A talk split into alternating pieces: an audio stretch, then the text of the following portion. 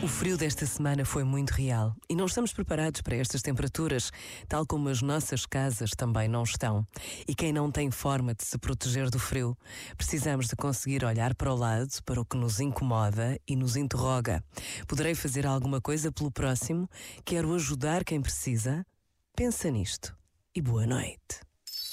Este momento está disponível em podcast no site e na app.